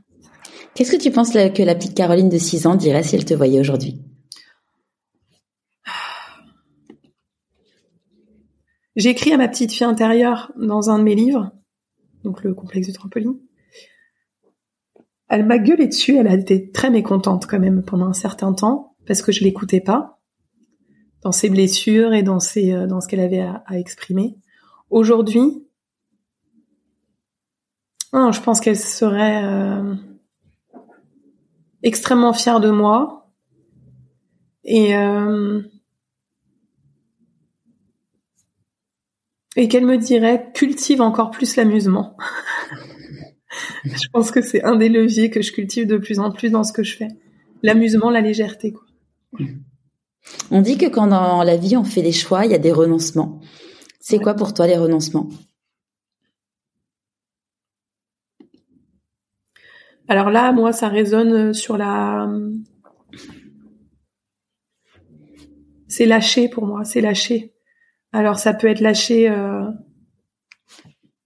ne pas vouloir euh, sauver l'autre, tu vois, ce côté un peu, euh, ne pas vouloir être dans l'entrée, dans l'aide absolue, mais dans une aide accueillie et souhaitée par l'autre. Mais ça, c'est pas au présent pour moi, c'est au passé. Donc c'est lâcher en fait tous les schémas et les systèmes dans lesquels on, on peut être et, euh, et se reconnecter à ses besoins et à son instant présent et à ce qu'on souhaite s'apporter à soi d'abord et ensuite aux autres. Et euh, je pense que c'est euh, ouais voilà c'est euh, c'est penser ses blessures, c'est lâcher. Enfin il y a des choses qu'on lâche un peu avec le système du chacal et de la girafe là. C'est là. Ah, je connais pas. en fait, t'as euh, c'est dans la communication non violente. Mm. Et on a tous un chacal et une girafe euh, en nous. Donc le chacal, il va être dans le jugement, la girafe, elle va être dans la bienveillance plutôt. Et ça va être, ouais, arrêter de se juger, ça va être, euh, ça va être lâcher en soi ce qui nous, ce qui est toxique pour soi, mais ça va être aussi lâcher euh, des choses toxiques euh, de l'extérieur. Donc c'est lié à la fois à nous-mêmes et à l'environnement. moi, je le, je le ressens comme ça, en fait. Mm. Ça a été quoi pour toi la plus grande difficulté à gérer dans ta vie? Et comment tu l'as géré?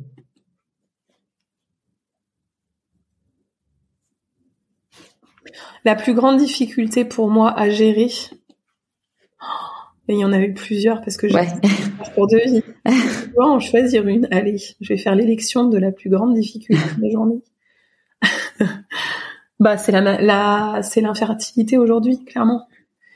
Euh, hyper difficile à gérer parce que c'est quelque chose qui nous amène à, quand on est en parcours, à devoir faire des chemins pour y croire et à devoir revenir en arrière après parce que l'espoir est, déchu et donc ça fonctionne pas. Et de renourrir l'espoir à la prochaine tentative et hop on peut plus. Ça marche pas. Et on renourrit et on peut pas. Parce qu'on est déjà on doit on doit enfin moi je me devais d'être déjà dans l'accueil de cet enfant qui n'était pas là il fallait que je sois positive, fallait que je sois accueillante, fallait que je sois zen, fallait que je sois. Donc voilà, très compliqué. Et maintenant, je suis dans un chemin euh, à la fois de questionnement et en même temps d'acceptation, donc de deuil de quelque chose que je ne veux pas. Donc faire le deuil, c'est un deuil, c'est compliqué, mais ça va être difficile ce que je vais dire peut-être, mais quand la personne n'est plus, elle n'est plus. On fait un deuil, on n'a pas le choix quand on est dans un chemin où on se dit bah peut-être que mais ouais t'as encore un espoir euh, possible. Tu sais pas. Et du mm. coup euh, il y a beaucoup de culpabilité dans tout ça. Et, euh, et c'est extrêmement compliqué de faire ce chemin et de se dire peut-être que maintenant il est temps d'accepter que je ne serai pas mère. Et en même temps de se dire je vais devoir vivre avec une blessure béante qui sera tout le temps là. Est-ce qu'elle se pense cette blessure là on en reparlera lors de mon prochain livre mais sincèrement, c'est pas simple. Donc ça, ça a été la plus grosse, grosse, grosse euh, difficulté de ma vie. Et d'ailleurs, euh, mais il euh, faudra que je fasse, que j'en parle un peu. Mais bref, le, le livre Résilience et vous que j'ai écrit m'a aidé à comprendre où j'en étais sur mon processus euh, par rapport à ce chemin de vie parce que je pense qu'on a tous plusieurs épreuves potentiellement dans une vie et je me suis rendu compte que j'avais comme des chemins de résilience et des processus de résilience qui étaient qui étaient en fait pas au même niveau les uns les autres. Pour le cancer, je suis un niveau, pour la maternité, je suis un autre niveau. Et ça m'a aidé en fait ce d'écrire ce livre m'a aidé à moi-même me dire où t'en es dans ton processus. Et je pense que je suis dans la tristesse pour l'instant avec encore de la colère et, et je commence l'acceptation. Mais voilà c'est pas chronologique et, et, euh, c'est important euh, pour ceux qui le liraient ce livre de se dire que c'est vraiment pas chronologique et que chacun a son processus et que même si les étapes se ressemblent il est très singulier et personnel et ça m'a aidé notamment bah, à, me, rendre compte de quel levier j'avais mis en œuvre à nouveau euh, pour ça et et et voilà de mes leviers de résilience, de ma forme de résilience, de mon profil de résiliente et, euh, que mon Dieu oui j'avais une personnalité résiliente, mais que euh, mais que bah voilà il faut quand même faire ce chemin et que euh, c'est un chemin humain et c'est pas parce qu'on est expert du sujet qu'on est qu'on le vit de manière plus rapide que les autres clairement. Hmm. De quoi tu es la plus fière aujourd'hui?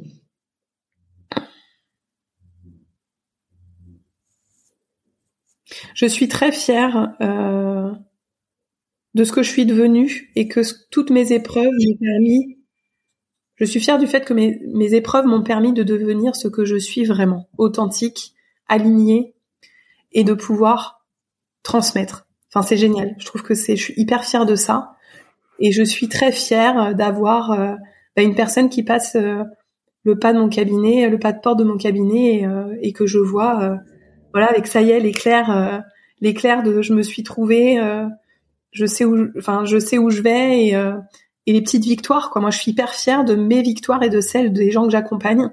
Et, euh, je suis très fière de euh, de mon mari et de tous les gens qui m'entourent et qui et qui sont hyper bienveillants et et qui sont voilà, je suis fière. En général, des gens qui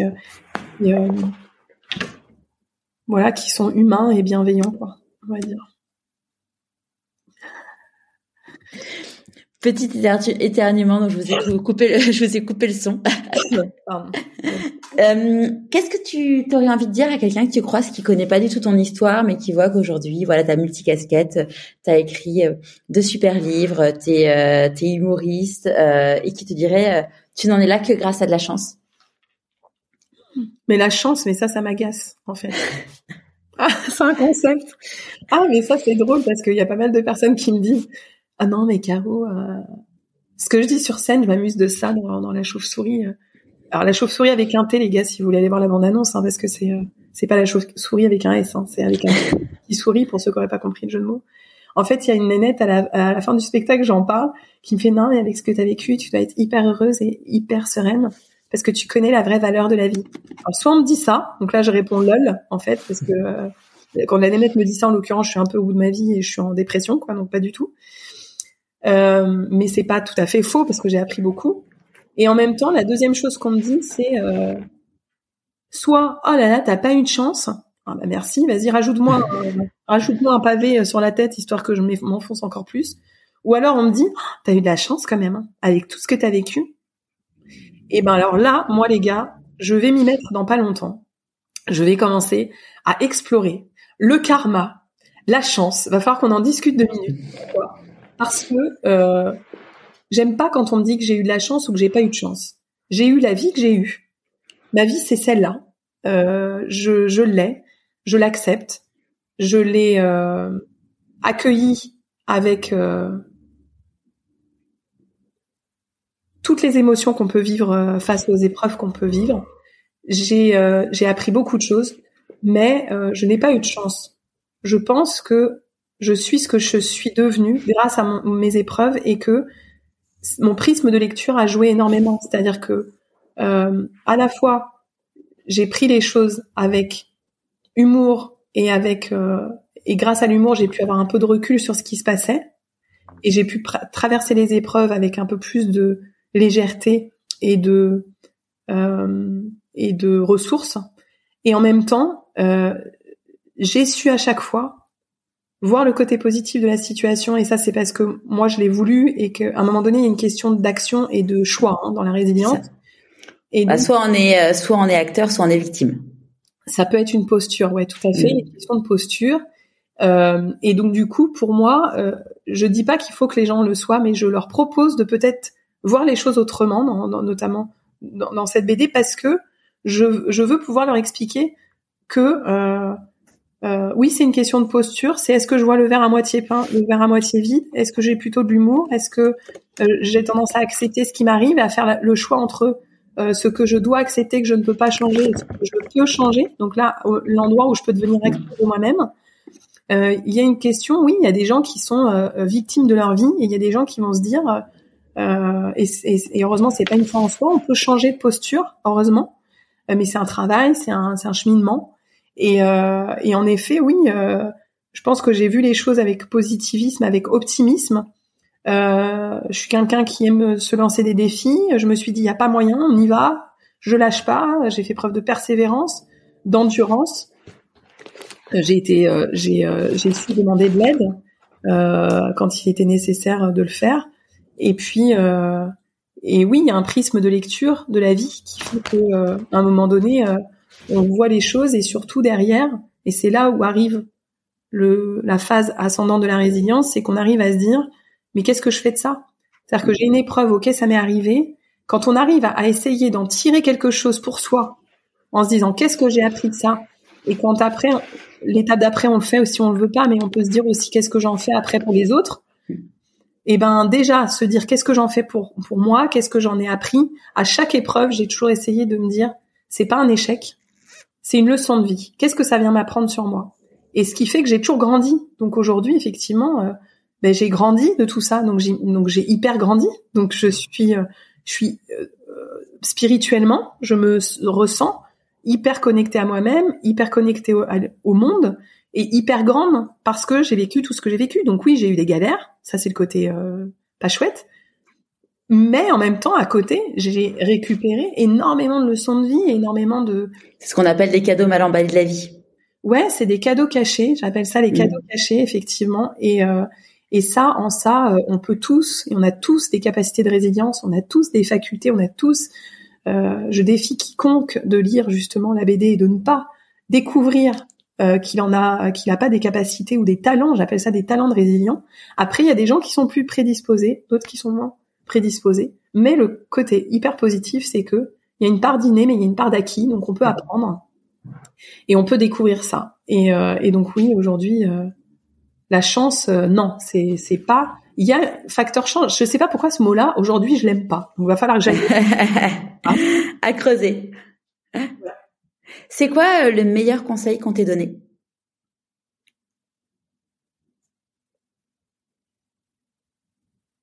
Il y en a deux. Je peux en donner deux? T'as le droit. Le premier, c'est euh, un qui m'a permis de tout de suite me mettre à, qui a déclenché le fait que j'ai ri en maladie. C'est une phrase qui ne veut absolument rien dire. Qui s'appelle, quand t'es malade, t'es sur ton lit d'hôpital, et la personne te dit,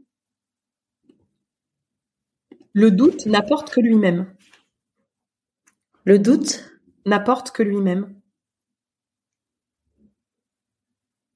Donc là, tu te dis, la première réflexion, c'est ça veut rien dire. Et après, tu dis attends, le doute n'apporte que lui-même. Si je doute, je doute. Donc autant y croire. Et, euh, et d'abord j'ai ri, et puis finalement parce que je, comprenais pas la phrase, je me dis mais c'est quoi cette phrase qui veut rien dire? Comme une autre phrase que qu'on m'a dite euh, après pour rire, nul n'est à chacun qui l'écoute. Enfin des phrases qui te sont qui semblent un peu absurdes. Donc cette phrase-là en l'occurrence, euh, le, doute n'apporte que lui-même m'a permis moi de me dire bah au final si je doute je nourris soit le doute ou je nourris soit la croyance. Et du coup, je suis allée dans la croyance. Ça, ça m'a beaucoup aidé. Ça, c'est la petite phrase qui a déclenché mes écrits parce qu'elle m'a fait rire et du coup, voilà. Mais en même temps, elle était vraiment engorgée de sens. Euh... Ce qu'on m'a dit, euh...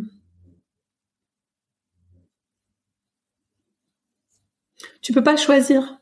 C'est une phrase que j'ai lue de Viktor Frankl mais je vais pas la dire exactement comme il l'a dit, mais vous tapez sur Google, vous l'avez.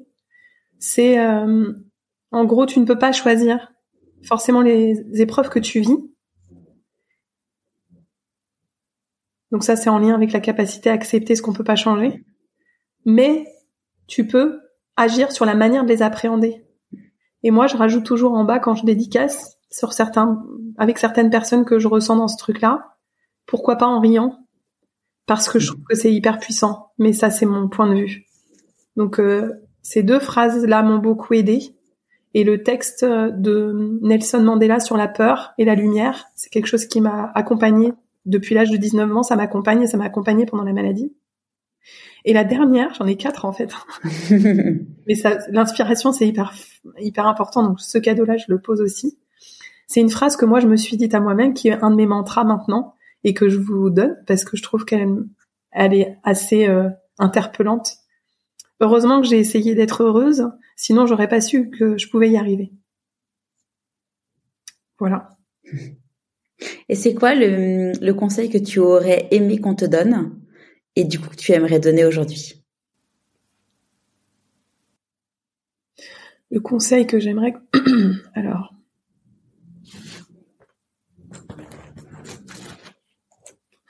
Bah alors là.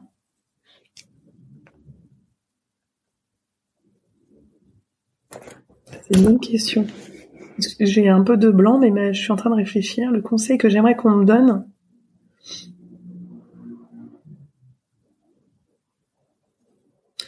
Ah oui, euh, j'aurais bien aimé qu'on me dise plus souvent euh, cultive la bienveillance avec toi-même.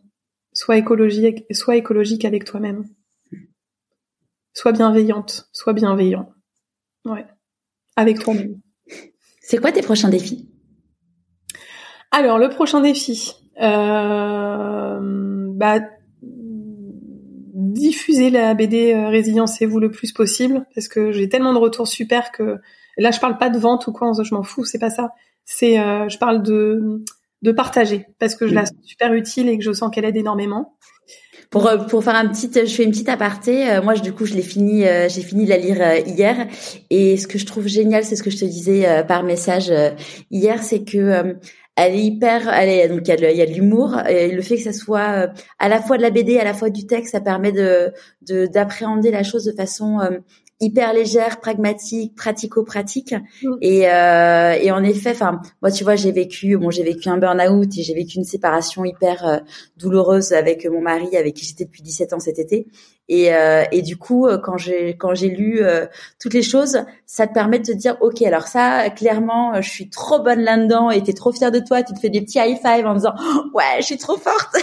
et d'autres je dis, ah attends, ça, c'est clairement, j'ai encore un peu de travail là-dessus, et et clairement, c'est drôle parce que j'ai une de mes j'ai une de mes bonnes amies qui a qui a vu le partage que j'avais fait en story sur Insta et qui m'a dit ah ça a l'air trop bien et tout. Je dis bah écoute euh, je te je te le prête je te le prêterai parce que euh, parce que vraiment c'est euh, c'est c'est une belle leçon de la vie. Et tu vois je l'ai j'ai je vais je me suis je me suis mis des petites cornes sur pas mal de pages en me disant que j'aimerais creuser certains certains sujets parce que parce que clairement ça la la résilience enfin ce que tu le message que tu dis c'est en effet moi c'est ce que je dis, euh, enfin depuis mon burn-out, c'est ce que j'ai découvert, c'est qu'en effet derrière chaque épreuve, il y a des belles choses. Alors euh, euh, clairement, c'est ce que j'écrivais dans ma newsletter de ce matin qui est pas partie encore, c'est que bon, il faut parfois laisser un peu de temps derrière chaque chose. Mmh. Parfois, les épreuves sont plus ou moins difficiles, donc le, cadeau est plus ou moins facile à voir. Mais mais ce qui est sûr, c'est qu'en fait, il y a toujours le soleil après la tempête. Et quand tu as foi en ça, ça te, ça te transforme la vie. Et ce qui est génial, c'est qu'avec ton livre, il y a vraiment des outils pour pouvoir euh, euh rendre des choses actionnables et faciles, facilement. Euh, Mais c'est ça, en fait, ce que je voulais absolument dans ce livre-là, même si au début, je l'avais écrit pour moi, donc c'était encore un cheminement. Tu vois, à chaque fois, c'est soit pour moi, puis ça se transforme pour les autres, soit pour les autres, soit pour moi. Et en fait, euh, bah là, en fait, ce que j'ai voulu absolument, c'est un qu'à travers l'histoire de Ben et qu'on voit, ça part d'une, d'une, d'une, de la perte de soie poisson rouge. Je spoile pas le livre quand mm. ça parce que c'est écrit euh, sur la quatrième de couvre. Euh, il perd son poisson rouge, mais derrière, ça réveille quelque chose de beaucoup plus profond. Et ce que je voulais en fait signifier, c'est qu'il n'y a pas de petites ou de grandes épreuves, parce que la perte d'un poisson rouge, ça peut être traumatisant. C'est, c'est vraiment quelque chose qui peut être traumatisant. Donc il n'y a pas de petits et de grands malheurs déjà. Et puis, à travers l'histoire de Ben, je voulais absolument, effectivement, il y a mon côté truc et astuce. Moi, je peux pas écrire un livre sans qu'il y ait des trucs et astuces quelque part, ça c'est clair. Que ce soit utile et ludique. Euh, que à chaque étape, on puisse se dire, voilà, il y a dix étapes. Alors, on appelle ça les étapes de la guérison, mais en réalité, effectivement, c'est, c'est le cheminement pour pouvoir se rendre compte de ses compétences de résilience et identifier ses capacités, ses talents et ce qu'on voudrait euh, soit renforcer, soit développer. Et en fait, l'idée, c'est vraiment que le lecteur puisse à chaque étape, comprendre ce qu'est la résilience. Et après, effectivement, comme tu le disais très bien, c'est euh, au fur et à mesure de la lecture, et c'est ce qui se passe quand j'anime les conférences sur la résilience ou les, ou les ateliers d'accompagnement euh, sur la résilience, c'est que je vois petit à petit les gens se rendent compte mais qui sont résilients et qui ont des, des qualités de résilience, des capacités, des talents.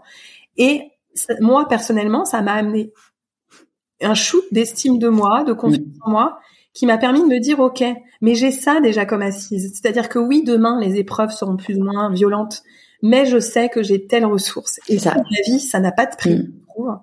Et, euh, et, donc, par le biais des fiches pratiques, bah, l'idée, c'est effectivement d'aller pas à pas, petit à petit. La théorie des petits pas, c'est vraiment une théorie à laquelle j'adhère.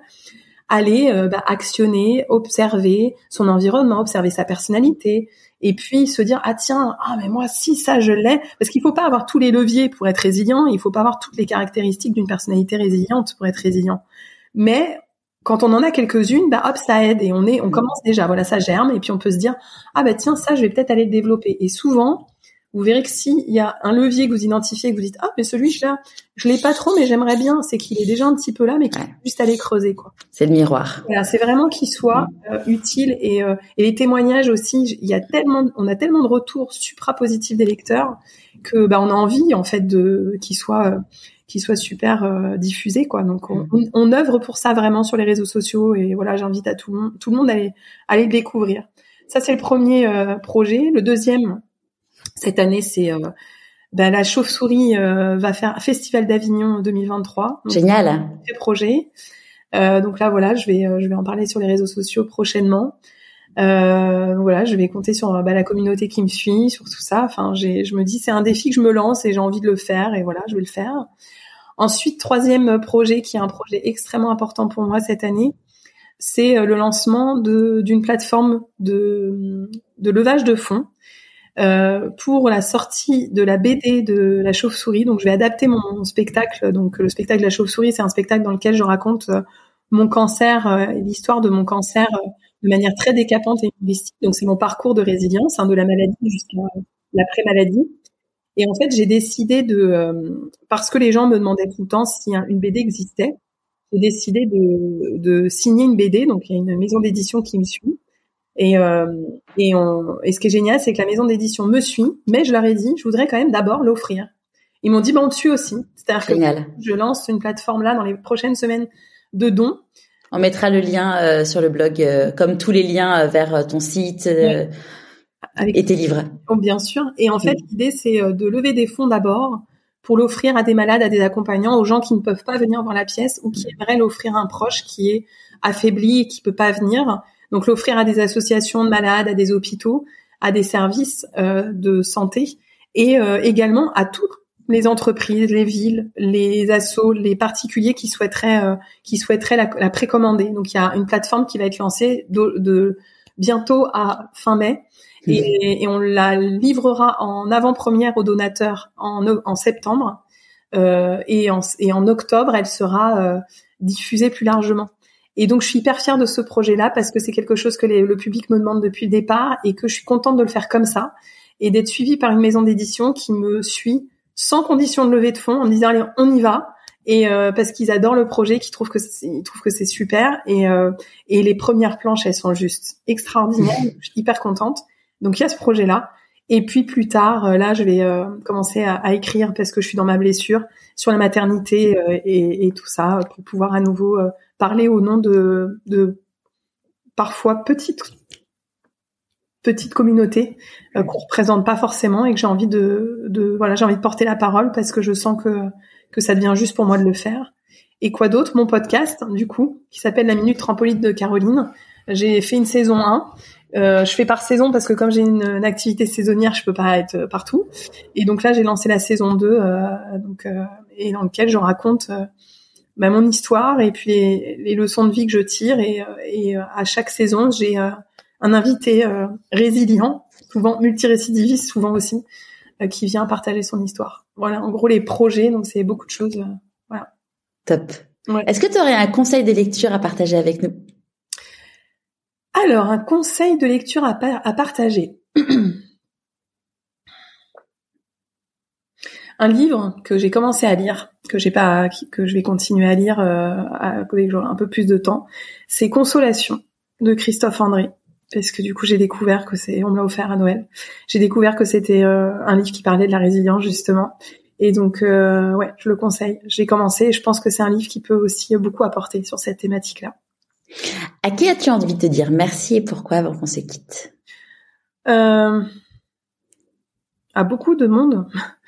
Euh, à toutes les personnes qui m'ont, euh, qui ont été là au bon moment sur mon chemin de vie. Euh, à une personne en particulier, mon mari Yuen, qui qui est là à chaque instant et qui contribue à m'aider à croire en moi.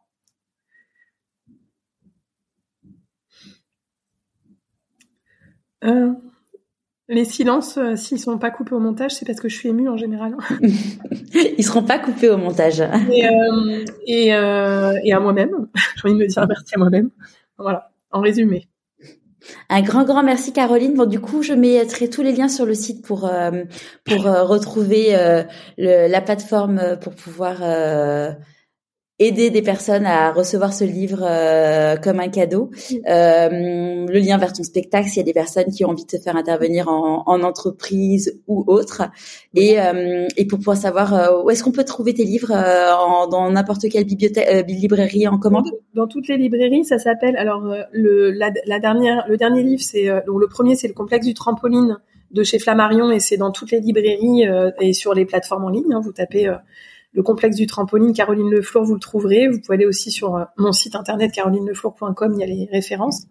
Et euh, le, la deuxième qui vient de sortir, donc sur la résilience, la BD. Euh, donc résilience et vous, c'est le courrier du livre, l'éditeur. Même chose, vous trouvez euh, les références sur mon site internet et, et dans toutes les librairies et sur toutes les plateformes. Et s'il n'est pas dans les librairies, vous pouvez demander à votre libraire qui le commande. Bien sûr, c'est ça. Voilà. Un grand, grand merci Caroline. Merci à toi Charlotte. J'espère de tout cœur que cet épisode vous aura plu. Si c'est le cas, je vous invite à vous abonner sur votre plateforme d'écoute préférée et mettre 5 étoiles et un commentaire sur Apple Podcast. Pour moi, c'est énorme. Pour continuer à suivre les aventures de mon invité et recevoir des conseils pour écouter votre petite voix, inscrivez-vous à la newsletter et suivez Pourquoi pas moi sur Instagram. Vous avez tous les liens dans les notes de l'épisode. Et évidemment, n'hésitez pas à en parler autour de vous. Je vous dis donc à vendredi pour la newsletter et à dans 15 jours pour le prochain épisode.